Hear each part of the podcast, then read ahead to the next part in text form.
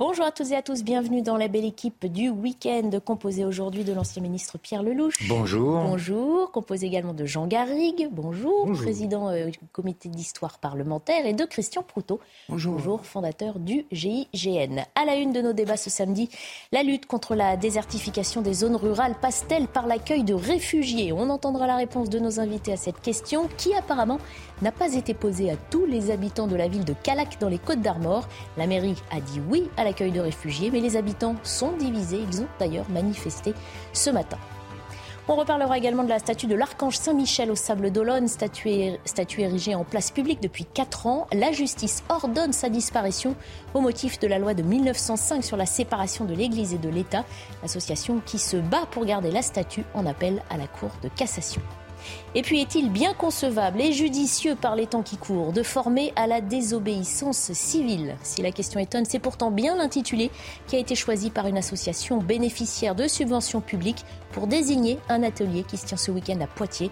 Des rencontres officiellement organisées pour favoriser un monde plus durable. Nous tenterons d'y voir plus clair tout à l'heure. Avant d'entamer nos débats, on fait un point sur euh, l'actualité avec Mickaël Dorian. Le roi Charles III et son fils le prince William à la rencontre du public, ils ont tout à l'heure salué la foule qui faisait la queue pour voir le cercueil d'Elisabeth II qui s'étire encore sur des kilomètres à travers Londres. Un bain de foule surprise pour le nouveau roi d'Angleterre à deux jours des funérailles d'Elisabeth II. En Gironde, plus de 600 pompiers ont encore été appelés en renfort cette semaine. Ils étaient euh, jusqu'à un millier à se battre contre l'incendie fixé euh, jeudi et qui a ravagé plus de 3400 hectares près des villages de Somos et Sainte-Hélène. Des pompiers venus de toute la France, dont beaucoup ont également été sollicités cet été pour des incendies en Ardèche ou encore dans l'Aveyron. L'international Aminata Diallo, mise en examen hier pour violence aggravée et association de malfaiteurs. Elle a ensuite été placée en détention provisoire. Elle est suspectée d'être la commanditaire de l'agression de son ancienne coéquipière du PSG, Kira Amraoui. Quatre autres personnes sont poursuivies et ont également été mises en examen hier pour association de malfaiteurs et violence aggravée. Et puis la Guadeloupe touchée par la tempête Fiona, les premiers effets de, se sont fait ressentir la nuit dernière alors que certaines routes étaient déjà gorgées d'eau hier dans la soirée. Le territoire est placé en vigilance rouge pour fortes pluies et orages. Le préfet invite les habitants à rester chez eux. Avant de débattre de l'actualité, nous faisons un détour par Trouville, en Normandie. C'est là que Big Tour, le festival des entrepreneurs, fait étape ce samedi. Pour en parler, nous sommes en direct avec le directeur exécutif de BPI France. Bonjour Patrice Béguet. Euh, vous êtes euh, l'organisateur de ce Tour de France des chefs d'entreprise avec la Banque publique d'investissement. Alors on parle beaucoup de réindustrialiser la France, la French Fab. Où en est-on précisément dans ce processus? Il faut fédérer les industriels, renforcer en fait la, promotion de l'industrie française, y compris à l'étranger. La désindustrialisation a été stoppée et donc il faut réindustrialiser la France. Donc il faut créer de nouvelles usines en France. Concrètement, c'est quoi? C'est la relocalisation, euh, bien évidemment, euh, de nouvelles usines issues notamment de la deep tech française, avec l'innovation de rupture dont on parle beaucoup. Et puis, euh, il faut vous dire aussi, c'est le plan France 2030 sur l'innovation avec 50 milliards d'euros d'investissement. Tout ça en cohérence, c'est important, avec comme objectif l'objectif climatique qui finance un nouveau blanc manteau, j'allais vous dire, d'usines décarbonées, euh, électriques, à haute intensité euh, d'innovation dans les territoires. Et puis notamment le, programme également Startup industriel euh, qui a été annoncé en janvier 2022 et qui se fixe comme ambition de faire émerger à terme 100 nouvelles usines par an issues des startups. Alors on parle beaucoup dernièrement hein, d'une génération French Fab. vous nous l'avez déjà un petit peu signifié, mais de quoi et de qui s'agit-il exactement? Mais comme vous le savez, aujourd'hui, il y a plus de création d'entreprises que euh, d'usines, je parle, euh, que de fermeture d'usines. Et en fait, la French Fab, c'est cet étendard de l'industrie française en mouvement. Et on le ressent bien ici à Trouville. Cette génération euh, sont les ambassadeurs, en fait, de la French Fab. Ça incarne toutes les entreprises, les acteurs économiques, les institutions, les sites industriels situés en France qui se reconnaissent dans la volonté de développer l'industrie française, de donner en fait une nouvelle âme, une nouvelle image de l'industrie. En fait, le secret de l'industrie moderne, c'est l'utilisation intelligente des résidus notamment. Et ce retour euh, des, industries, il se fera dans, dans quel secteur? Est-ce qu'il y a des secteurs plus concernés que d'autres? Alors, l'industrie est un secteur qui se renouvelle d'ailleurs constamment, avec de nouveaux entrepreneurs, de nouvelles idées, euh, de nouvelles technologies. Euh, il n'y a pas de fatalité euh, ni de limite quant au secteur. Et quand on parle d'industrie française, il faut être fier de la France. on pense avant tout performance et innovation, à l'instar des, des fleurons mondialement connus comme Dassault, Peugeot, Airbus, Renault, L'Oréal, Arkema, Sanofi. Mais le secteur est, bien plus vaste. Il faut y ajouter l'agroalimentaire, la métallurgie, la construction, le luxe, la pêche, on le voit ici. Mais si se limiter à certains secteurs euh, nous déplaît, les solutions pour faire revenir l'industrie se trouvent avant tout dans l'innovation et dans l'écologie. Euh, et j'ai envie de vous dire, presque en le brandissant ici, euh, allons enfants de l'industrie. Voilà, j'ai envie de vous dire ça. Magnifique formule pour terminer. Merci beaucoup, euh, euh, Patrice euh, Béguet. Surtout, belle étape normande. On vous retrouvera les jours prochains pour les prochaines étapes. On en vient à nos débats. Il y a quelques jours, Emmanuel Macron proposait d'accueillir des réfugiés dans les zones rurales, disposition qui ferait partie du, du futur projet de loi sur l'immigration qui sera présenté en début d'année prochaine. À Calac, dans les Côtes d'Armor, il en est déjà question. La mairie a accepté d'accueillir des réfugiés dans le cadre d'un projet intitulé Horizon, financé par la fondation euh, Merci, détenue par une famille fortunée. Problème, les habitants auraient aimé être plus impliqués dans cette prise de décision. Ils ne sont pas tous d'accord. Reportage sur place de Michael Chailloux. Voici l'ancienne école que vient de racheter la mairie communiste de Calac afin d'y accueillir des familles de migrants en partenariat avec le fonds de dotation Merci. Le bâtiment est situé au cœur du bourg de Calac. C'est l'occasion de le restaurer et de redynamiser une commune qui perd ses habitants. On a ce devoir d'accueil. C'est des gens qu'il faut accueillir. C'est des gens qu'il faut aider. Ça peut faire revivre Calac un petit peu parce que bon, mais il y aura du monde au moins. Un avis que ne partage pas du tout ce retraité de Calac, dont la pétition a recueilli plus de 400 signatures. Je pense qu'il faudrait déjà aider les jeunes qui sont sur Calac avant de nous amener des réfugiés. On veut garder notre identité, on veut garder Calac. Une telle initiative aurait mérité un référendum, estiment de nombreux habitants. Le fonds de dotation Merci nous a fait cette réponse par communiqué. Nous avons pris le temps de présenter notre projet au Calaquois lors d'une réunion publique en avril dernier. Le temps est désormais celui de la mise en œuvre des actions. Pas assez de pédagogie et surtout politisation de l'affaire. Le mal est fait selon cet habitant. Ça va monter les, les, les, gens les uns contre les autres. Le maire de Calac qui a refusé de nous répondre a reçu à deux reprises des menaces de mort. Signe de la tension sur place, samedi pendant la manifestation, les bâtiments publics seront fermés et les activités sportives annulées. Effectivement, deux manifestations avaient donc lieu aujourd'hui, celle des pour et celle des contre. Événement suivi par euh, notre envoyé spécial sur place, Clémence Barbier. Bonjour Clémence, le rendez-vous avait lieu à 11h ce matin. On imagine, on le voit derrière vous. Les deux manifestations sont donc euh, maintenant terminées. Comment se sont-elles passées?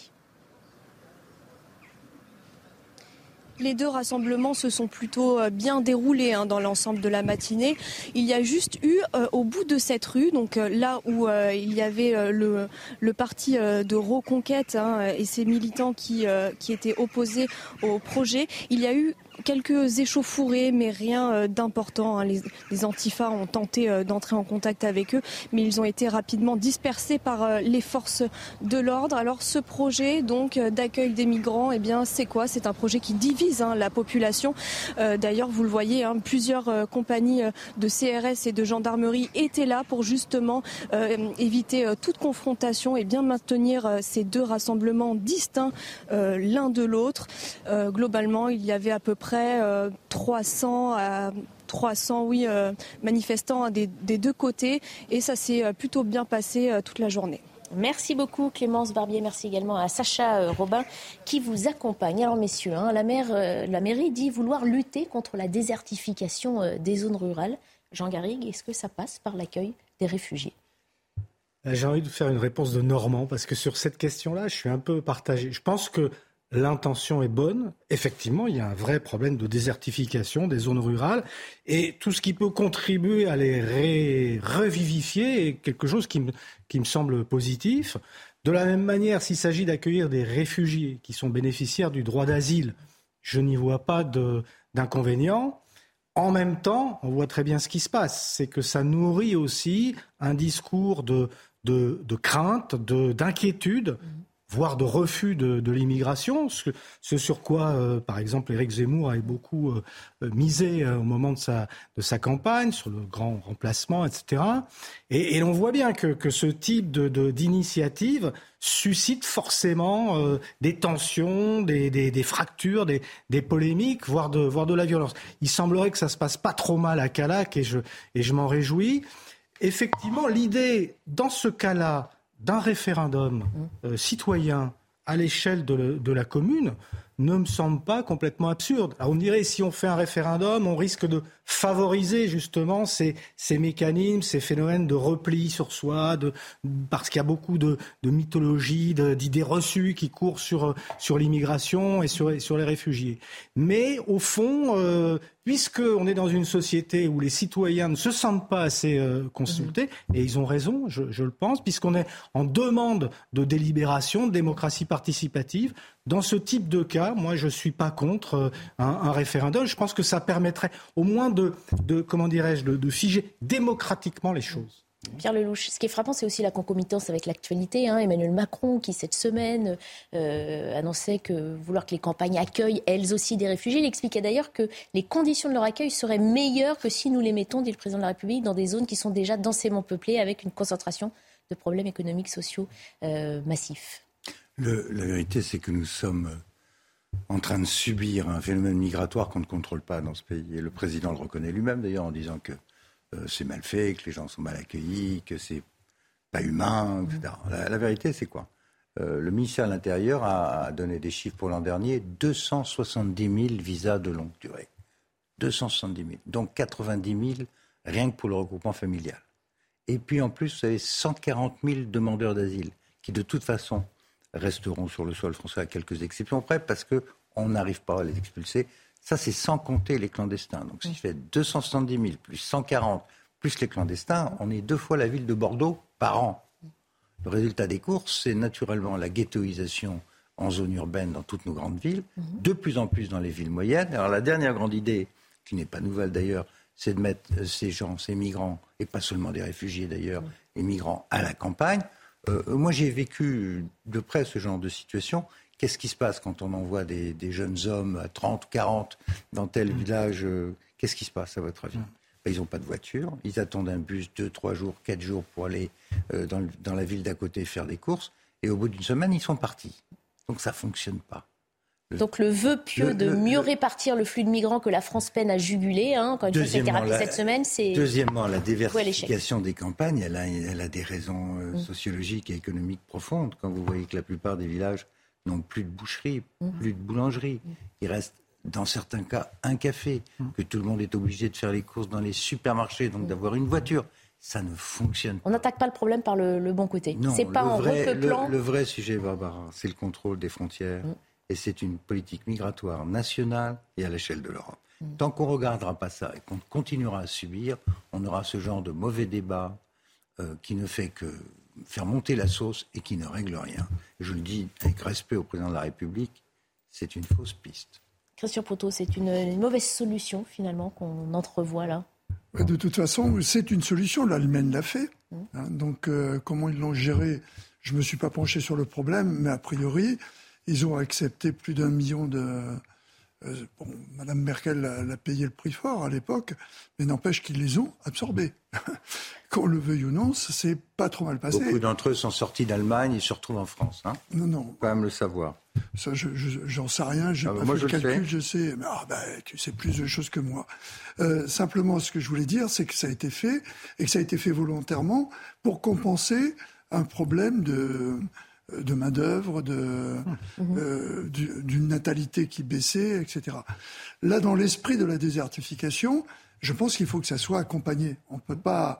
L'idée est bonne. il faut bah, ça ne résout pas effectivement ce que rappelait Pierre Lelouch, le départ des services publics, euh, l'éloignement par rapport à une, un emploi euh, éventuel. non, mais déjà, si on se, on se penche sur ce problème, ne serait-ce que pour mettre en place une mesure mmh. avec des mesures d'accompagnement, peut-être on pourra faire ce qu'on aurait dû faire avant de se poser ce problème pour savoir où on les met, se pencher sur le problème de la désertification. C'est un vrai problème. En parallèle de tout cela, euh, ça peut être une mesure si derrière il y a un accompagnement, une mesure qui est, acceptable. ça fait croire effectivement que la, raison de la désertification est juste un problème démographique. Ça ne l'est pas. Euh, non, non. Ça n'est pas, évidemment. Ça ne l'est pas. Quand vous, voyez, pardon, quand vous voyez que des villages se battent pour avoir un médecin, et même un médecin un jour par semaine, quand les maires se battent pour conserver une pharmacie, on est en train d'expliquer aux gens que si, on, hein, si on fait euh. arriver des migrants, comme par miracle, il y aura demain des médecins et des pharmaciens. C'est une blague. C'est une blague. C'est une mauvaise blague. Et, à mon avis, ça va mal se passer. Alors, je, suis plus nuancé parce que, euh, bon, le, problème quand même, c'est cette ghettoisation dont parlait euh, Pierre tout à l'heure. Euh, c'est un fait objectif et que beaucoup de nos, problèmes aujourd'hui, nos problèmes sociaux, économiques, viennent de là. C'est une et, quand je dis sociaux, économiques, et politiques, et de sécurité, etc. Donc, la solution, de toute manière, à, mais à long terme, c'est de, de répartir Mmh. des, populations qui, lorsqu'elles sont réunies, forcément, c'est de tout temps, de toutes les époques, sont dans un, phénomène de repli et ça, donne les territoires perdus de la République. Mmh. Donc moi, je pense que répartir, c'est quand même l'orientation, le, fil directeur de ce que devrait être une politique d'immigration et d'intégration à l'avenir. Alors, en même temps, c'est vrai que, que c'est pas ça qui va résoudre la solution de la désertification. Mais imaginez par exemple que là, parmi ces réfugiés, il y a un type qui veut devenir le boucher du village, l'autre le boulanger. Mais ah bah ça serait la belle histoire, ou le médecin euh, du village. Euh, bon, est-ce qu'il ne faut pas utiliser tous les instruments qu'on peut avoir à notre disposition? Moi, je dis sous réserve de l'assentiment des, citoyens. Parce que, je le répète, ça aussi, c'est un enjeu majeur. Les citoyens. Il y a l'idée, il y a la méthode, effectivement, employée peut-être dans ce cas-là. Les citoyens ne se sentent pas écoutés. Bah, donnons-leur la parole, tout simplement. Un dernier mot, Pierre Lelouch, là-dessus. Oui, bah, écoutons les citoyens, hein, tous les, tous les sondages, mhm. tous les travaux qui ont été faits sur euh, les zones périurbaines montrent que euh, là, dans ces zones-là, c'est là où la poussée euh, d'extrême droite anti-immigrée est la plus forte. Donc, en réalité, on est en train de mettre de l'acide là où ça fait mal. Et si on pense qu'on va augmenter le sentiment d'accueil des migrants, les envoyant à l'endroit où les, les, la le rejet est le plus fort, on, fait une erreur en plus. mais ce rejet vient aussi de, la non-connaissance. Lorsque vous réunissez les gens, lorsque vous permettez aux gens de se connaître, les... non, mais... beaucoup de gens qui vivent aujourd'hui en zone périurbaine ont été chassés des grandes villes pour des raisons économiques, chassés des banlieues pour des raisons sécuritaires. Donc la dernière chose qu'ils ont envie de voir, c'est de voir les mêmes populations arriver dans leur euh, conurbation urbaine. Sauf si elles sont répartis, bah, éparpillés, qu'elles constituent pas une menace. Un petit peu en connaissance de fait. on continuera d'en débattre, c'est ce que je comprends de, vos échanges, surtout que le futur projet de loi, c'est l'année prochaine. On va enchaîner, on va revenir à présent sur ce qui s'est passé à Marseille euh, hier soir. Plusieurs policiers des quartiers nord ont été attaqués par une vingtaine d'individus. Ils intervenaient lors d'une opération visant un gros bonnet du trafic de stupéfiants lorsque les agents de police ont subi un déluge incroyable de violence. Je vous propose d'écouter le rappel des faits par euh, Rudy Mana et le sentiment de la police, évidemment, après ces incidents. Au moment où ils étaient en surveillance sur un trafic de stupéfiants, ils ont voulu procéder à l'interpellation d'un charbonneur dans le langage policier, c'est-à-dire d'un vendeur, euh, qu'ils n'ont pas réussi à faire. Et au, moment où ils montent dans les étages pour, euh, pour se rendre dans l'appartement nourrice, ils ont croisé un individu qui était activement recherché par les services de police.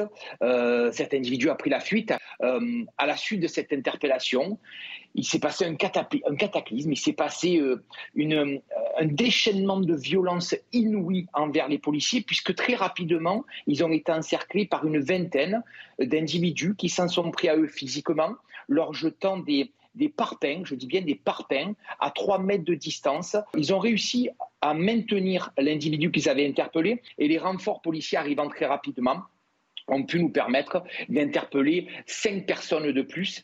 Mais moi, j'ai pu échanger avec ces collègues téléphoniquement hier soir. Ils m'ont dit, je voyais la haine, je voyais l'envie de tuer de la part de ces individus qui s'en prenaient à nous. C'est pas des pas des lapins de six semaines là les, policiers de la BST. Hein. C'est pas des gamins, c'est des mecs qui ont qui ont une expérience dans la police. C'est des mecs qui ont l'habitude de travailler là-dedans. Et quand ils m'ont dit, on a vu la haine et on a vu l'envie de tuer de ces mecs-là, ben franchement, ça vous marque psychologiquement. Ils ont d'autant plus été marqués physiquement, puisque un des trois collègues a eu a eu deux doigts, deux doigts cassés avec des fractures déplacées extrêmement compliquées à, gérer. On a un autre qui a une suspicion de fracture du nez. Enfin, on a, des collègues qui ont, subi des violences physiques, mais en même temps, il, faut, ils ont subi des violences morales parce que c'est extrêmement difficile de voir, de voir des individus qui ont envie de vous tuer. Christian Proto, un nouvel exemple hein, de ces violences et du lynchage qui finalement est devenu le lot quotidien des forces de l'ordre, y compris des brigades les plus aguerries. Oui, on est, d'accord, mais il n'empêche qu'il faut continuer à faire ce travail. Il faut taper. Et s'il y a ces réactions, bien évidemment, euh, pour les policiers qui ont été blessés, euh, c'est douloureux. Et puis surtout, psychologiquement, c'est pas facile. Mais ils savent très bien que dès qu'ils touchent à, quelqu'un de, la bande, tout de suite, ça, ça rameute. Surtout maintenant, avec les téléphones portables, ils peuvent s'appeler euh, très rapidement. Heureusement, on a commencé à mettre en place ce qui avait déjà posé problème par l'absence de, de, ce dispositif à un moment, c'est ces réserves euh, mobiles, très mobiles, qui, lorsqu'il y a une interpellation quelque part, peuvent apporter euh, euh, un renfort.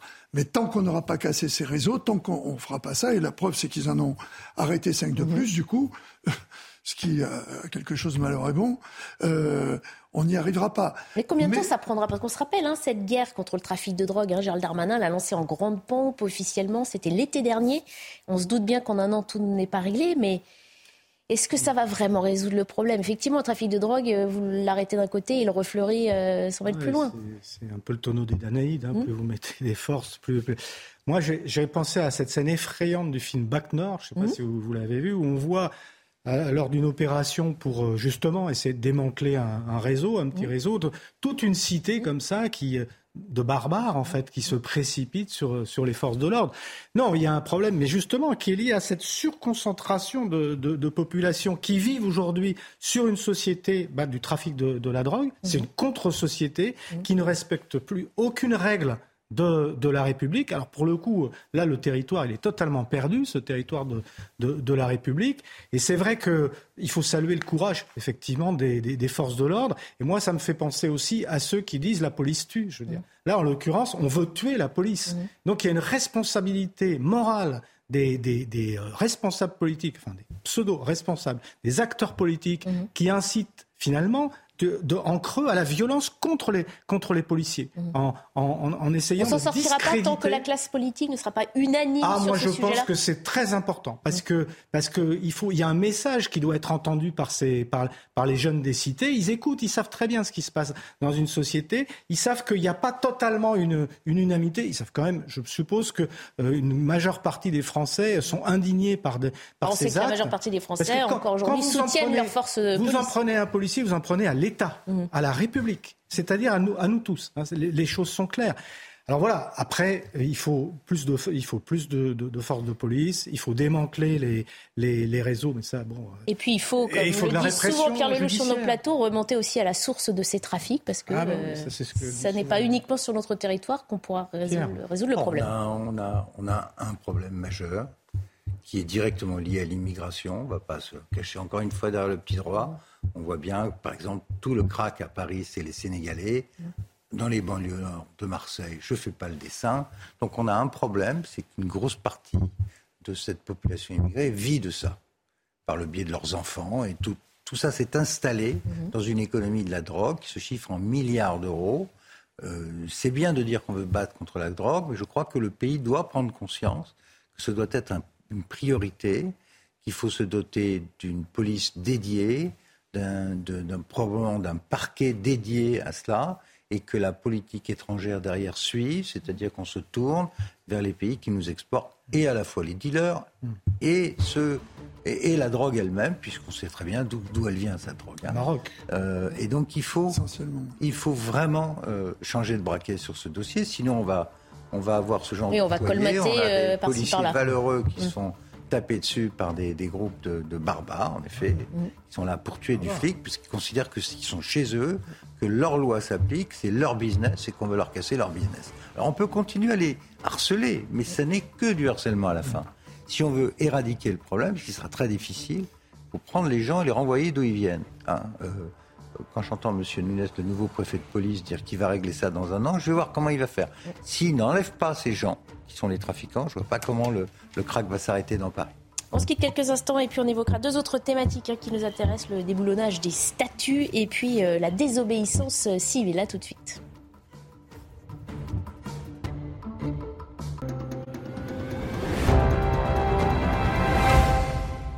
On s'en prend une? Euh... Non, c'est bon.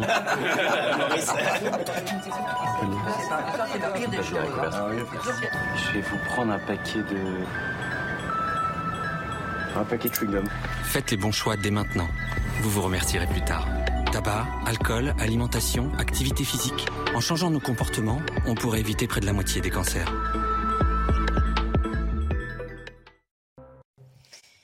Il est bientôt 14h30 avant de reprendre nos débats. On fait un point sur l'actualité avec Mickaël Dorian. Emmanuel Macron attendu à Londres dès demain. Le chef de l'État a été convié à un dîner à Buckingham Palace en compagnie de son épouse. Lundi, il participera aux obsèques d'Elisabeth II à l'abbaye de Westminster. Près de 500 chefs d'État, dignitaires et monarques du monde entier ont été invités par la famille royale. Forte hausse euh, des dépenses d'assurance maladie attendues pour l'année prochaine, une hausse qui pourra dépasser les 3,5% par rapport à 2022. Après les records abyssaux de 2020 et 2021 liés au Covid, les pertes devraient encore atteindre 19 milliards cette année et se maintenir à plus de 13 milliards d'euros l'année prochaine et les suivantes. Le projet de loi de financement sur la sécurité sociale sera présenté en Conseil des ministres le 26 septembre prochain. Et puis après la Tour Eiffel, le Louvre et Versailles avancent leur l'heure d'extinction de leur éclairage. Dès ce soir, la pyramide du Louvre s'éteindra à 23h au lieu de 1h du matin. Le château de Versailles à 22h au lieu de 23h à partir de la semaine prochaine. L'objectif de cette mesure est de sensibiliser la population à la crise énergétique qui sévit actuellement en Europe. La statue de l'archange Saint-Michel au Sable d'Olonne sera-t-elle bientôt déboulonnée Nous nous sommes déjà posé la question. C'était l'année dernière, car l'installation de la statue en 2018 euh, sur une place publique avait déjà suscité l'opposition d'une association euh, laïque qui considère qu'il s'agit d'un emblème religieux qui n'a donc rien à faire dans l'espace public. Mais la question se repose aujourd'hui puisque la justice vient de confirmer le jugement de décembre 2021 qui indique que la statue doit être enlevée. La ville déplore la décision et regrette, je cite, que le caractère patrimonial, culturel, artistique et historique de cette œuvre, cette œuvre n'ait pas été reconnu par la Cour administrative d'appel. Je vous propose d'écouter l'avocat du maire de la ville. Euh, l'archange euh, Saint-Michel est un ange et, c'est une figure biblique. Mais c'est plus que ça. C'est aujourd'hui, qui plus est dans une société qui est largement sécularisée, c'est devenu un symbole mixte, à la fois en partie religieux et en partie profane. Et la plupart des gens euh, ne vont pas forcément voir dans, cette statue un, signe religieux. Ils y voient tout simplement la figure, une figure bienveillante, et ça concerne des croyants comme des non-croyants. Euh, on sait très bien que l'ange, la figure de l'ange, se retrouve dans une littérature profane, dans des films, et qui n'ont absolument rien de religieux. Donc je crois qu'aujourd'hui, euh, il y a un décalage entre cet arrêt de la Cour administrative d'appel de Nantes et la réalité de la société. Euh, un signe n'est pas perçu de la même manière selon les époques. En 1910, tout le monde aurait vu un signe exclusivement religieux dans cette statue. Aujourd'hui, la plupart des gens n'y voient pas un signe religieux, ils y voient un signe culturel. Alors on précise que la collectivité annonce qu'elle va saisir donc le Conseil d'État hein, pour euh, faire appel de, ce, de ce, jugement. Euh, cet avocat dit qu'il y a un décalage, Pierre Lelouch, entre la perception finalement que peut avoir la société d'un côté, la justice de l'autre. Vous êtes d'accord? Je suis d'accord avec le maire pour faire appel au Conseil, euh, conseil d'État. Demander la cassation au mmh. Conseil d'État, parce que l'arrêt de la Cour administrative et le premier jugement sont scandaleux, mmh. à mon sens. franchement, réouvrir la loi de 1905 en 2022 euh, c'est complètement délirant. Euh, je trouve ça très choquant. Euh, ce que je crois, c'est que l'avocat de la commune s'y prend très mal, en faisant semblant, en essayant de faire croire au juge que l'archange Saint-Michel n'est pas un symbole religieux. C'est un symbole religieux, mais c'est un symbole religieux qui est placé devant une église. S'il avait été placé au milieu des Champs-Élysées, limite, on peut imaginer que les gens puissent dire que ça n'a rien à voir avec une rue commerçante ou complètement euh, laïque et autres. Mais là, il s'est dit, il est devant l'Église. Et alors, qui plus est, c'est ça. C'était les propos d'humeur. À l'époque, c'était euh, on n'a que faire, euh, on n'a pas autre chose à faire que dénoncer la présence d'une statue Saint-Michel sur la place Saint-Michel devant l'église Saint-Michel. Ensuite, l'association a fait valoir que c'est une place publique. Que c'est un espace public, ce qui est techniquement exact, mais c'est quand même devant l'église. Bon, je, je, note, vous voyez, on était sur ce plateau, on, on parlait de l'ouverture, journée du patrimoine on va ouvrir une mosquée ou pas ouvrir une mosquée, euh, euh, plus ou moins euh, liée aux Turcs, dans la Loire. On a refusé de l'ouvrir au patrimoine parce que Miligorus, parce que derrière il y a les frères musulmans turcs. Mais personne n'est venu dire la mosquée, qu'est-ce que ça a à voir avec le patrimoine de la France? Mm-hmm. Bon là, on est en Vendée on est l'archange Saint-Michel. On est devant une église, en train de nous expliquer qu'on n'a pas le droit d'avoir l'archange Saint-Michel devant une église. Vous voulez mettre quoi D'un côté, on dit les mosquées, ça fait partie du patrimoine. De l'autre, l'archange Saint-Michel, non, euh, c'est pas dans l'espace public. On se fout du monde. Il faut peut-être que les juges du tribunal administratif, du, de la cour administrative, de la cour administrative d'appel de Nantes, de Nantes, Exactement atterrissent dans cette affaire. est-ce qu'on mélange tout Est-ce qu'on ne brandit pas un petit peu cet argument de laïcité aujourd'hui pour tout et n'importe quoi, finalement, d'un côté comme de l'autre? Non, mais on, on c'est quelqu'un, on le connaît. Hein. C'est un monsieur qui se présente comme étant euh, euh, le défenseur de la libre, pensée. La Fédération de Vendée de la libre pensée. Oui, tout seul avec sa conscience. Si on retourne sur les conflits entre les laïcars et les, et cathos en Vendée, on s'en sort plus. 300 000 morts quand même hein, pendant la guerre de Vendée. Hein. Mais moi, moi, ce que je trouve euh, complètement surréaliste dans cette affaire, c'est que, en plus, c'est une œuvre d'art, c'est une statue. Mm. Alors, qu'est-ce qu'il y a? Toutes les iconographies sur Saint-Michel, il y en a plein nos musées. Mm. Euh, tout d'un coup, euh, comme c'est des lieux publics, les Place Saint-Michel à Paris, alors qu'est-ce qu'on va en faire Ah oui, tiens. On va la déboulonner Ah, je l'avais oublié. Ah bah oui, Place Saint-Michel. Il faut tout de suite l'enlever. Oui. Au quartier latin, vous imaginez, il y a un emblème religieux. Et euh, mon unité, puisque vous aviez la gentillesse de rappeler que le GIGN, j'en étais à l'origine, est parachutiste et on fête tous les ans la Saint-Michel. Oui. Au GIGN, il y en a qui sont croyants, il y en a qui ne sont pas croyants. Mais Saint-Michel, c'est un symbole avec des ailes. Voilà. Et, qu'est-ce qu'il faudrait faire? Tout d'un coup, ça, on va nous dire, mais vous vous rendez compte, euh, c'est catholique, euh, on peut pas. Or, il me semblait qu'à un moment, des gens voulaient qu'on défende l'idée que nous avions des racines catholiques, ça arrive. chrétiennes. Ça ah, arrive. Alors, mais il y a quelque chose qui ne va pas. Et tout ça pour dépenser de l'argent, pour arriver à des procès qui prennent du temps, comme si... Et des avis au Conseil du Conseil d'État. Donc voilà, là aussi, le Conseil d'État a peut-être euh, des dossiers plus urgents bah, et plus il me profonds. Semble, euh, notamment celui de l'imam euh, Iqiyoussen, là, qui est bon, bref. Non, mais c'est, moi, ils ont tout dit. Hein, moi, je suis un laïc, je dirais même un laïcard. On pourrait me considérer comme un laïcard, mmh. imprégné par la loi de 1905, etc.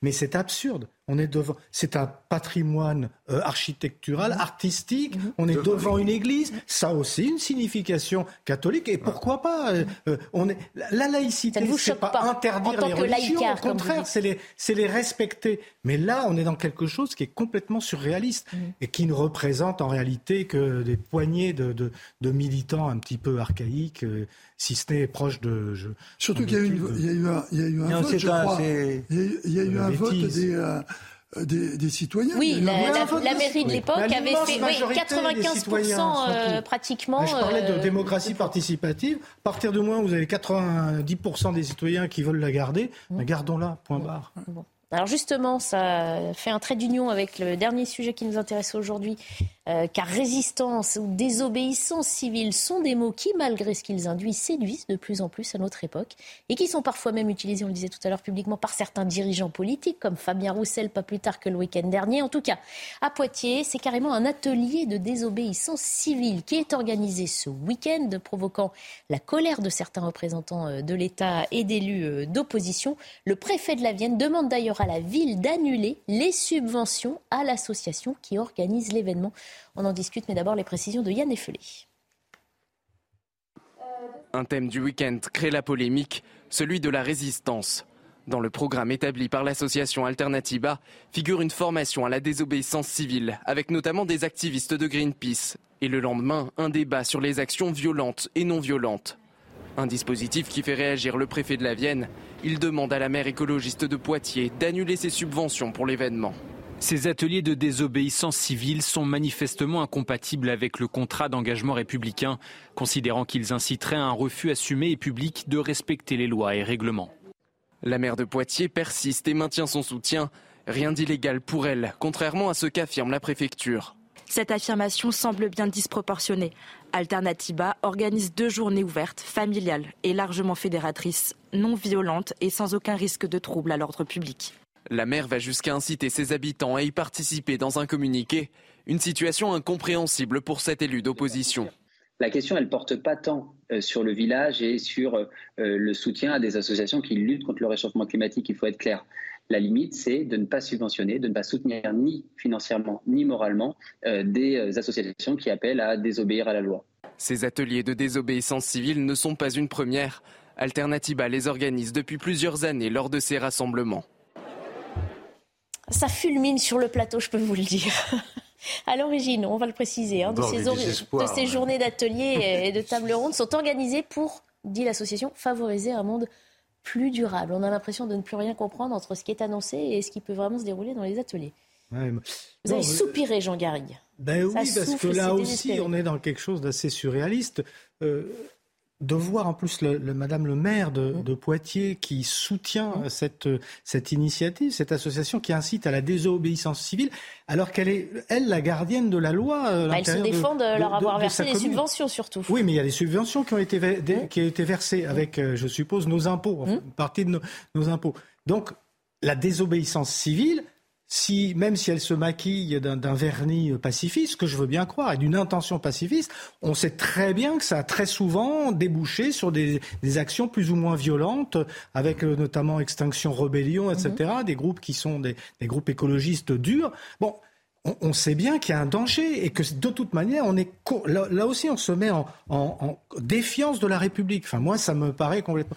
Et j'avais lu aussi la, réaction d'une députée. Euh, euh, de, la NUPES là, du, coin qui disait Ah oui, mais euh, il n'y a pas de raison de ne pas prôner la désobéissance civile quand l'État est défaillant dans son rôle de, nous protéger contre le, le, dérèglement climatique. Non mais Enfin, on est dans quelque chose de complètement fou. C'est-à-dire qu'on va justifier le, non-respect de nos lois. Non, mais moi, je, franchement, je, en tout cas, euh, pour, pour les, républicains qui sont fiers de l'être, euh, c'est inadmissible. Alors, regardez aussi comment se justifie l'association hein, euh, qui veut d'abord répondre pour, en disant qu'est-ce qu'un atelier sur la désobéissance civile. Regardez, c'est un temps de formation à la non-violence qui permet de mettre en pratique les valeurs qui nous sont chères, respect de l'autre, bienveillance, entraide. Elle participe à la liberté d'expression, chère, dit l'association, à la Convention européenne des droits de l'homme. Ah, bah, que ça va. Voilà, j'attendais la réaction de Pierre Lelouch. Retour à l'article 3 de la Convention. Euh,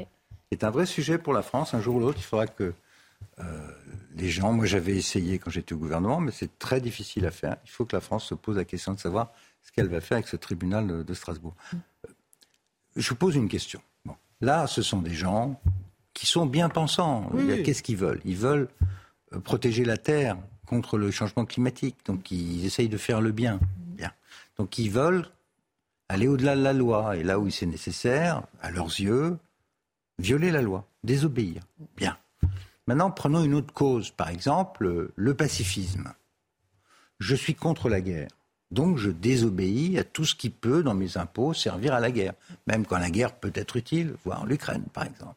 Et là, je me mets en marche sur euh, la paix. Je veux défendre les animaux, cause extrêmement noble. Donc j'attaque ou je désobéis, ou j'attaque les bouchers, mmh. j'attaque les abattoirs, mmh. j'attaque les éleveurs, etc., etc. Si on veut organiser la guerre civile dans ah ce pays, chaque groupe bien pensant ayant une bonne raison, mmh. une bonne raison, je discute même pas. Là. Ah bah, il peut y avoir autant de raisons que d'individus dans le pays Sauver l'école, sauver la...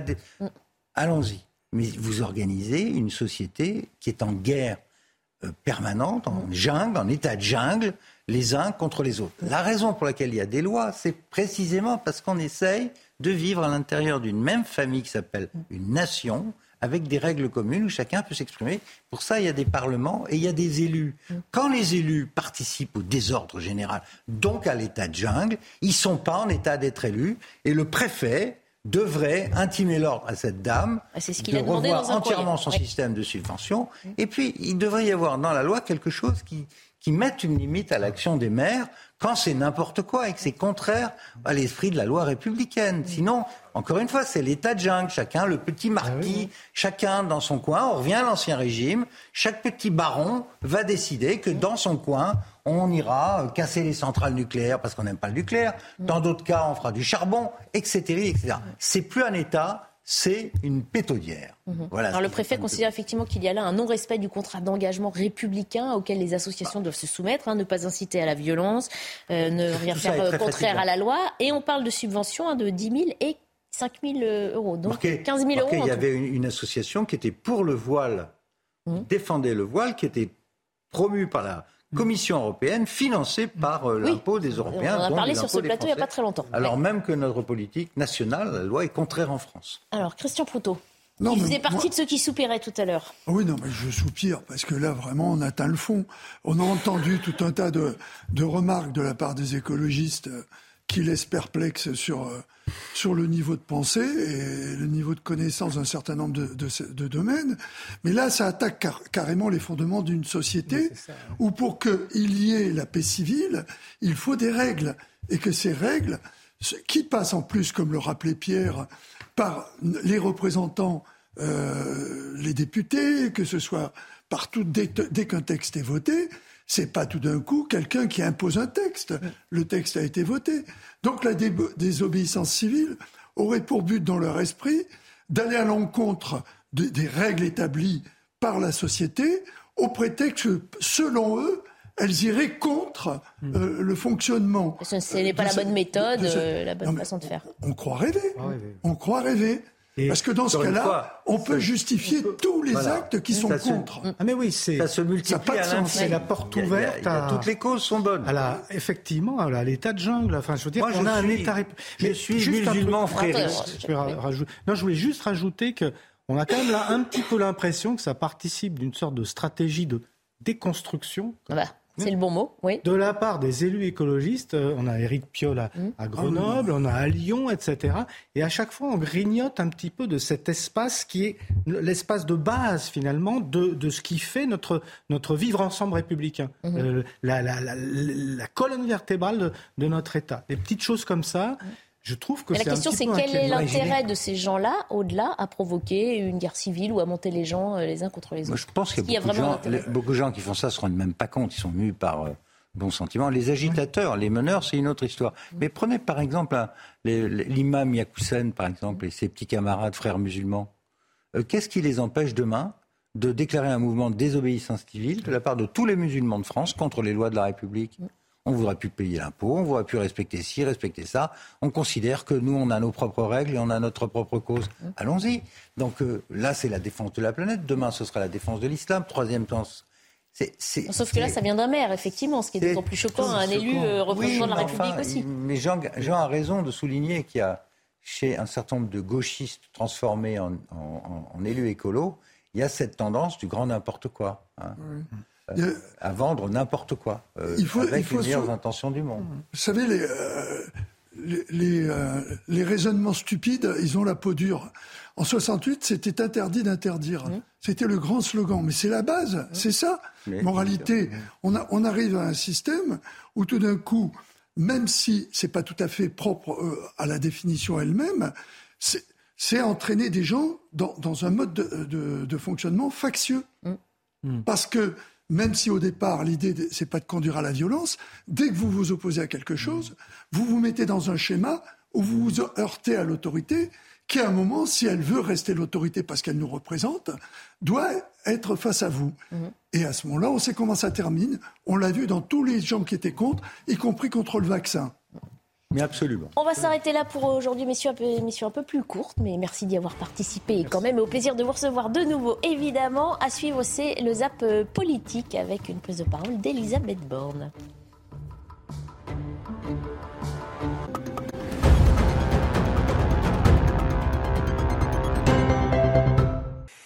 Mesdames et Messieurs, cette rentrée, je le sais, se déroule dans un contexte d'inquiétude pour nos concitoyens, nos collectivités, nos entreprises. Les prix continuent d'augmenter et cette hausse touche de nombreux produits. L'explosion des cours du gaz et de l'électricité à l'échelle européenne renforce aujourd'hui les préoccupations de nos compatriotes et pèse sur notre économie. Très tôt, nous avons pris des mesures fortes pour protéger les Français. Mais chacun le sait, et il faut le dire de manière transparente, ces mesures ont un coût pour nos finances publiques. Dans ce contexte, nous devons continuer à répondre aux inquiétudes tout en veillant à ne pas creuser davantage notre dette et à cibler au mieux nos dispositifs, comme le président de la République l'avait annoncé dès le 14 juillet. Mesdames et Messieurs, l'arrêt quasi total des livraisons de gaz russe et les travaux de maintenance sur de nombreux réacteurs nucléaires français provoquent une situation énergétique exceptionnelle. Le premier défi de mon gouvernement est de nous assurer qu'il y aura suffisamment de gaz et d'électricité cet hiver pour les Français. Nous avons anticipé cette situation. Nous avons accéléré le remplissage de nos stocks de gaz, qui est aujourd'hui de 95 nous avons augmenté les capacités d'importation de nos terminaux méthaniers qui accueillent les navires de gaz naturel liquéfié en provenance du monde entier. Et c'est aussi dans cet objectif que nous avons présenté au Parlement dès cet été les dispositions pour accélérer la création d'un nouveau terminal méthanier au Havre. Nous avons renforcé et diversifié nos approvisionnements de gaz en provenance d'autres pays. Enfin, face à cette situation exceptionnelle, nous accélérons les projets d'énergie renouvelable. Ces décisions ont permis de limiter les risques et de se préparer pour les prochains mois. Mais aujourd'hui, ce qui intéresse les Français, c'est le résultat. Y aura-t-il assez de gaz et d'électricité cet hiver? Il y a quelques semaines, j'avais pris l'engagement de revenir devant les Français une fois les prévisions des gestionnaires de réseaux de transport de gaz et d'électricité connues. Je souhaite expliquer de manière transparente les scénarios, les risques et les solutions à notre disposition. Aujourd'hui, les prévisions des gestionnaires de réseaux ont été rendues publiques. Leurs scénarios se fondent sur les hypothèses les plus probables, mais ils examinent également les cas de figure les plus dégradés où toutes les difficultés se cumuleraient. À partir de ces prévisions, nous pouvons tirer deux enseignements. Le premier, c'est que dans les scénarios les plus probables, si chacun prend ses responsabilités et fait preuve de la sobriété nécessaire, il n'y aura pas de coupure. Nous n'aurions alors pas besoin d'activer le dispositif de rationnement pour les entreprises qui consomment beaucoup de gaz. Le second enseignement, c'est que seule la sobriété et la solidarité européenne nous permettront d'éviter des coupures et des rationnements dans les cas de figure les plus pessimistes, comme un hiver particulièrement froid cumulé à des difficultés d'approvisionnement. Ces scénarios nous incitent à poursuivre notre stratégie, une sobriété choisie plutôt que des coupures subies, une solidarité européenne pour mieux résister à l'hiver. Nous avons donc deux enjeux devant nous. Le premier, c'est la réussite du plan de sobriété annoncé en juillet. Notre objectif est de baisser de 10% notre consommation d'énergie par rapport à l'année dernière et d'éviter au maximum les pics de consommation. La sobriété, ça n'est pas produire moins, il s'agit de réduire un peu le chauffage et d'éviter toutes les consommations inutiles. Ce sont donc des millions de décisions individuelles chaque jour de chacun d'entre nous qui sont indispensables pour que l'hiver prochain se passe bien. État, collectivités, entreprises, particuliers, tout le monde a son rôle à jouer selon ses moyens et ses capacités. Évidemment, ce ne sont pas les Français en situation de précarité énergétique sur qui les efforts doivent peser. Nous travaillons sur ce plan de sobriété depuis l'été et la ministre de la Transition énergétique y reviendra. Le second enjeu pour affronter la crise énergétique cet hiver, c'est la solidarité européenne. Nos économies sont dépendantes les unes des autres et nous pouvons avoir besoin de nos voisins pour nous livrer de l'électricité. Grâce à nos terminaux méthaniers, nous sommes devenus un point d'entrée de gaz en Europe. Nous devons fournir une part de ce gaz à nos partenaires européens qui, en retour, nous fourniront en électricité. Mesdames et Messieurs, l'autre question qui nous préoccupe tous, c'est celle des prix du gaz et de l'électricité. Notre objectif aujourd'hui, c'est de stopper l'explosion des cours de l'énergie à l'échelle européenne et de les ramener à plus de modération. Concernant le gaz, les marchés fixent actuellement pour 2023 un prix cinq fois supérieur à celui de 2021.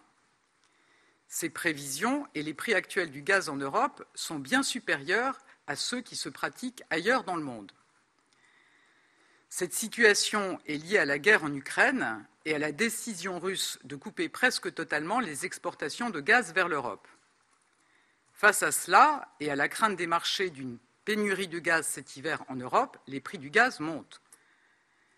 Sur l'électricité, les prix anticipés par les marchés en 2023 sont dix fois supérieurs à ceux de 2021.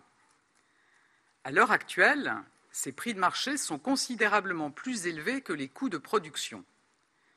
C'est dû, comme pour le gaz, à une crainte excessive de pénurie. Mais ça n'est pas tout.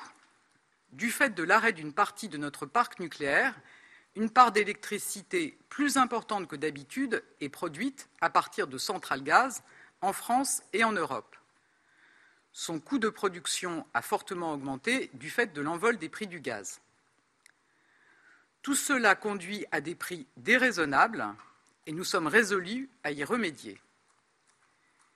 Pour faire baisser les prix du gaz et de l'électricité, nous allons agir au niveau européen et au niveau national. Nous devons d'abord rassurer les marchés sur les risques de pénurie. Les prévisions des gestionnaires de réseau montrent que les craintes sont excessives et que les prix sont donc exagérément hauts. Ensuite, nous ne sommes pas dupes. Certains spéculent sur la crise et font artificiellement monter les prix. Ce n'est pas acceptable. Nous agirons contre la spéculation sur les prix de l'énergie. Ce matin encore, la Commission européenne a proposé que chaque pays puisse récupérer les marges exceptionnelles que certains producteurs d'énergie ont réalisées dans ce contexte spéculatif. C'est un mécanisme à l'œuvre en France sur le nucléaire et le renouvelable et que nous avons renforcé cet été. Mais nous ne laisserons pas de situation de rente s'installer. Par ailleurs, j'ai échangé hier avec la présidente de la Commission européenne, Ursula von der Leyen. Nous partageons une grande communauté de vues. Nous sommes convenus de revoir les règles de plafonnement des prix du marché de l'électricité. Les travaux sur les nouvelles règles ont déjà bien avancé. Nous souhaitons également travailler ensemble sur la mise en place, d'ici la fin de l'année, d'un plafond de prix sur le marché européen du gaz. L'objectif est d'éviter que le prix du gaz en Europe ne s'écarte de celui qui est pratiqué ailleurs dans le monde. Enfin, la France défendra la nécessité de fixer un plafond du prix du gaz utilisé par les centrales électriques. C'est un sujet difficile, il nécessite encore du travail, mais nous pensons que c'est un chantier important. Au-delà de cette refonte des règles de marché, notre priorité absolue pour maîtriser les prix, c'est de réduire notre dépendance à l'électricité produite à partir d'énergies fossiles, le gaz et le charbon. À court terme, nous sommes vigilants à ce qu'EDF tienne son planning de redémarrage des réacteurs nucléaires, ce qui aura un effet immédiat sur la baisse des prix de l'électricité. Nous savons que les équipes d'EDF sont pleinement mobilisées pour atteindre cet objectif et je veux dire aux agents de cette entreprise ma confiance face à ce défi.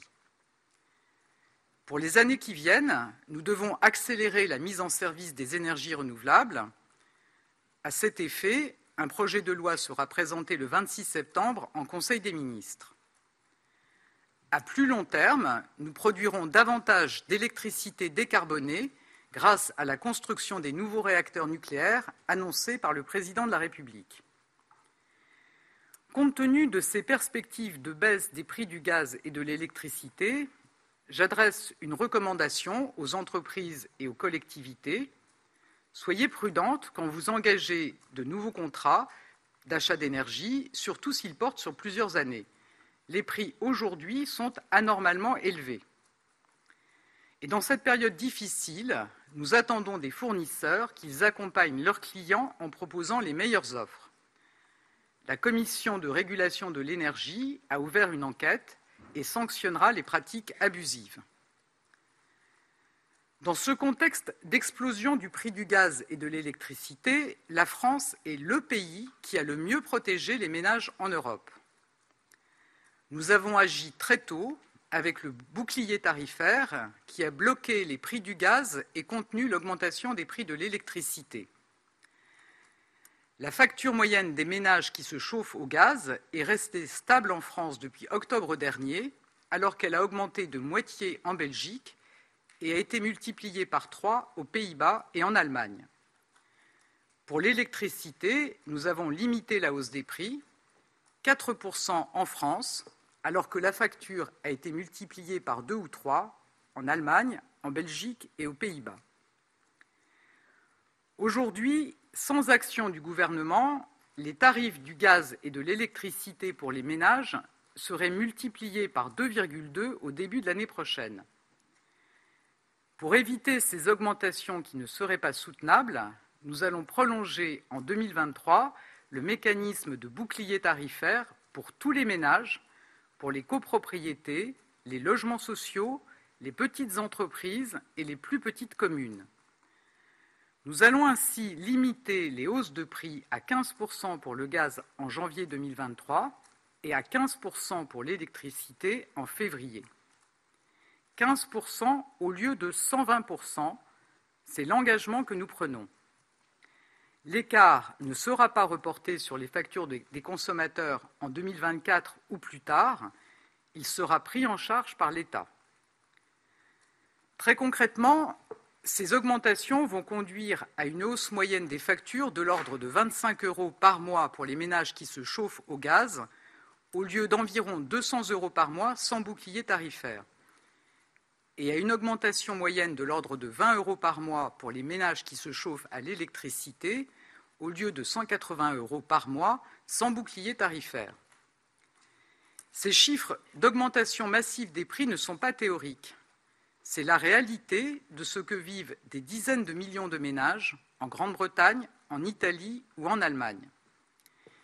Si je résume, le bouclier tarifaire, c'est une économie d'environ 160 euros par mois pour les Français qui se chauffent à l'électricité et une économie d'environ 175 euros par mois pour les Français qui se chauffent au gaz. Nous sommes aussi conscients des difficultés des Français, souvent parmi les plus précaires, qui ne se chauffent ni au gaz ni à l'électricité, mais au fioul ou au bois. Le Parlement a voté cet été une enveloppe de 230 millions d'euros destinée à aider ceux qui remplissent en ce moment leur cuve. Mesdames et messieurs, nous le savons bien, cette augmentation de 15% n'est pas anodine pour de nombreux Français. Nous avons donc décidé un accompagnement spécifique pour aider les plus modestes.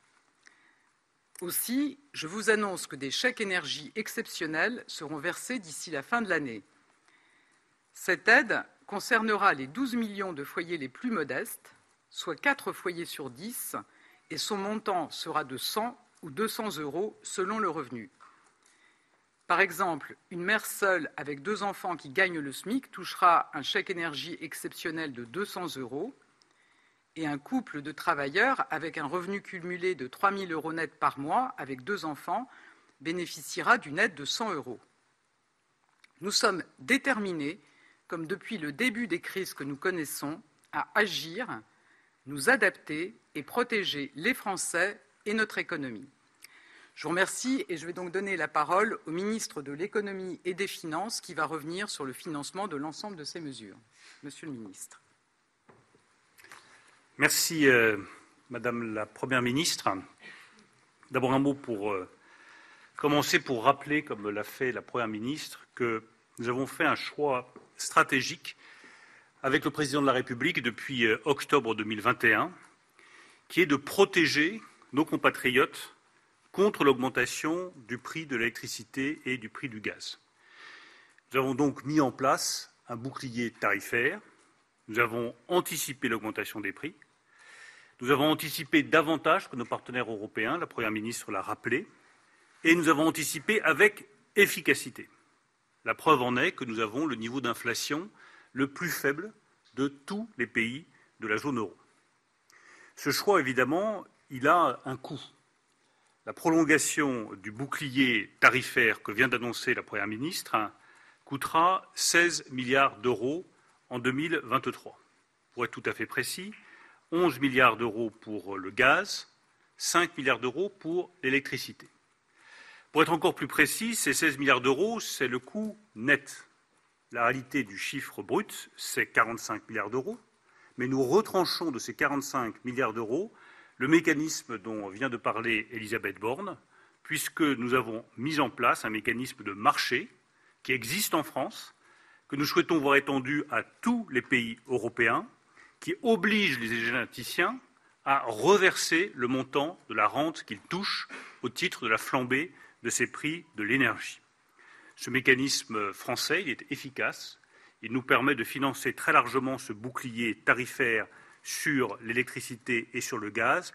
Et comme l'a indiqué le président de la République à la suite de son entretien avec le chancelier Scholz, nous souhaitons qu'il soit étendu au niveau européen et nous nous réjouissons des annonces qui ont été faites en ce sens par la présidente de la Commission européenne, Ursula von der Leyen.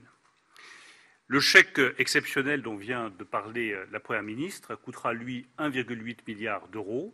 Il est déjà budgété en 2022 et il permettra de soutenir largement les, ménages les plus euh, modestes avec un ciblage précis correspondant à ce qui était indiqué par le président de la République.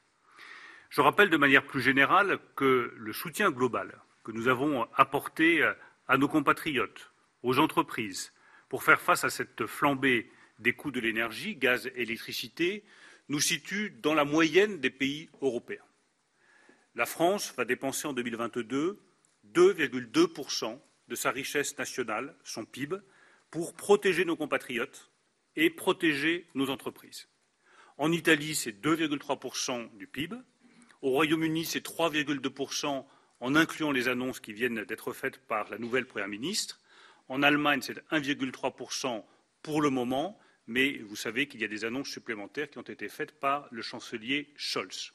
Pour des coûts comparables, la France a donc des résultats remarquables avec un niveau d'inflation de 5,3 à comparer avec la moyenne de la zone euro, près de 4 points supérieur, 9,1 de niveau d'inflation moyen dans la zone euro. Nous voulons également, la Première ministre l'a souligné, cela me paraît totalement essentiel, protéger nos entreprises, c'est-à-dire protéger notre capacité de production. Nous ne voulons pas avoir des PME, des très grandes entreprises qui euh, ferment les portes ou qui ralentissent brutalement leur production parce que leur facture d'énergie serait trop coûteuse. Et nous avons là trois cas de figure auxquels nous voulons apporter des réponses bien précises. Vous avez d'abord 1,5 million d'entreprises qui sont des PME, qui ont un chiffre d'affaires inférieur à 2 millions d'euros, qui ont moins de 10 salariés. Ces entreprises ont accès aux tarifs réglementés de l'électricité avec le bouclier tarifaire à 4%, elles continueront à bénéficier de cet accès aux tarifs réglementés. Je le redis, cela concerne 1,5 million d'entreprises. Vous avez ensuite des PME plus importantes qui ont accès à l'aide à 2 millions d'euros sur la base de critères dont j'ai déjà dit qu'ils étaient beaucoup trop complexes. Nous mettrons en place les nouveaux critères à compter du 1er octobre. Toute PME dont euh, le chiffre d'affaires comprend au moins 3 au titre de ses factures énergétiques aura accès à cette aide jusqu'à 2 millions d'euros dès lors que ses bénéfices ont baissé sur la durée d'un mois. Je dis à toutes les PME qui auraient perdu de l'argent au cours du mois de juillet, du mois d'août, au cours des mois passés, qu'elles peuvent refaire la demande auprès du guichet de la Direction générale des finances publiques pour avoir accès à ce soutien de manière simplifiée à compter du 1er octobre. Enfin, il y a les euh, énergo-intensifs, c'est-à-dire les entreprises qui dépensent encore beaucoup plus en facture d'énergie que les 3% du chiffre d'affaires et qui peuvent avoir accès à une aide jusqu'à 50 millions d'euros. C'est des entreprises comme euh, Aluminium Dunkerque, Arc, Duralex, ce sont les imprimeurs, c'est le secteur de la chimie, c'est le secteur de l'acier. Il faut revoir de fond en comble le dispositif européen qui est trop complexe. Là, ce ne sont pas des petits ajustements qu'il faut faire, il faut véritablement revoir de fond en comble un dispositif dont nous avions dit dès l'origine qu'il était trop complexe et qui aujourd'hui ne fonctionne pas. Nous sommes en discussion avec la Commission européenne. Nous souhaitons que ces discussions aboutissent avant la fin de l'année 2022 parce qu'il y a urgence pour ces entreprises qui consomment beaucoup d'énergie. Je rappelle également qu'il faut agir dans la durée, ce qui veut dire que tant que les prix de l'énergie resteront élevés, le guichet pour les entreprises restera ouvert, y compris au-delà du 31 décembre 2022. En conclusion, je voudrais, à la suite de la Première ministre, indiquer à quel point il est euh, essentiel de maintenir ce soutien pour éviter d'ajouter une crise économique à une crise énergétique. Nous avons de bons résultats sur la croissance en 2022, 2,7% envisagés. Nous avons une croissance positive envisagée pour 2023 avec 1%. Il est essentiel de protéger, non seulement pour nos compatriotes, mais aussi pour la croissance de nos entreprises, la prospérité et la création d'emplois. Merci, Monsieur le Ministre. Je vais passer la parole à Madame la Ministre de la Transition énergétique pour faire le point sur notre plan de sobriété. Madame la Première ministre, Monsieur le Ministre, Mesdames et Messieurs, vous le savez, dès le 23 juin, avec la Première ministre, nous avons annoncé le lancement d'un plan de sobriété énergétique qui vise à réduire de 10% notre consommation d'énergie, avec deux objectifs clairs c'est d'abord un levier nécessaire pour tenir notre trajectoire de réduction de gaz à effet de serre. Comme vous le savez, nous devons réduire notre consommation énergétique de 40% à usage égal pour atteindre la neutralité carbone d'ici 2050. Ces 10% de réduction de notre consommation d'énergie contribuent, constituent la première marche de cet effort de maîtrise de notre consommation d'énergie. Ensuite, comme l'a dit la Première ministre, c'est un levier majeur pour assurer le passage de l'hiver dans le contexte de la guerre en Ukraine. Fin juin, j'ai donc lancé neuf groupes de travail avec mes collègues du gouvernement sur l'État, les collectivités locales, les entreprises, le logement, le tertiaire, le sport, le numérique, je ne vais pas tous les citer. La logique de ces groupes de travail est qu'avant de demander aux Français de faire des efforts individuels, nous mobilisons les grands acteurs, ceux qui ont des ressources pour agir, ceux qui gèrent des millions de mètres carrés et organisent les déplacements de millions de collaborateurs chaque jour. Le premier de ces acteurs, c'est l'État. Dans le cadre de ce plan de mobilisation collective, l'État fera sa part. Il fera sa part car comment demander des efforts à nos concitoyens si nous ne sommes pas nous-mêmes exemplaires? Chaque ministère a travaillé sur sa feuille de route de sobriété énergétique sous l'égide du ministère de la Transformation de la fonction publique et avec l'appui du Commissariat général au développement durable en concertant les organisations syndicales. Toutes les administrations, tous les bâtiments publics devront être au rendez-vous qu'il s'agisse du respect des textes en matière de chauffage ou d'éclairage, ou de bon sens dans l'utilisation du numérique, de l'eau chaude sanitaire ou des moyens de transport, nous prendrons les mesures qui s'imposent. Pour les autres acteurs, entreprises de tout secteur et collectivités, les maîtres mots sont concertation, partage de bonnes pratiques et responsabilité. Concertation d'abord, car c'est la méthode que nous avons suivie pour ces groupes de travail. Nous avons mobilisé plus de 300 acteurs, les fédérations professionnelles de chaque secteur, les organisations syndicales, patronales, les grandes entreprises, les associations environnementales, les énergéticiens, les experts de notre ministère.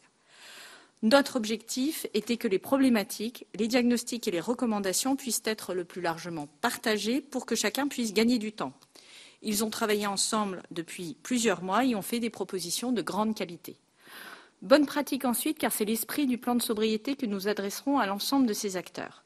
Je vous le dis, si certains l'attendaient, il ne s'agit pas d'imposer un nouveau protocole avec des mesures coercitives. Ce plan, c'est chaque acteur qui le définit en fonction de son entreprise. Ce n'est pas l'État qui impose telle ou telle mesure, tant chaque entreprise, chaque situation de travail est différente. Et je veux être très clair, le plan sobriété, ce n'est pas la réduction de la production. Nous ne demanderons pas aux industriels de faire des économies en arrêtant des fours ou des chaînes de production. En revanche, les entreprises peuvent mieux maîtriser leur chauffage, leur éclairage, baisser la température quand les bâtiments sont inoccupés, réduire les consommations des serveurs numériques parmi plusieurs possibilités et mesures qui sont envisagées. Responsabilité enfin, car ce plan doit nous éviter de prendre des mesures plus contraignantes. Comme a eu l'occasion de le rappeler la Première ministre, la responsabilité collective de ces acteurs est cruciale.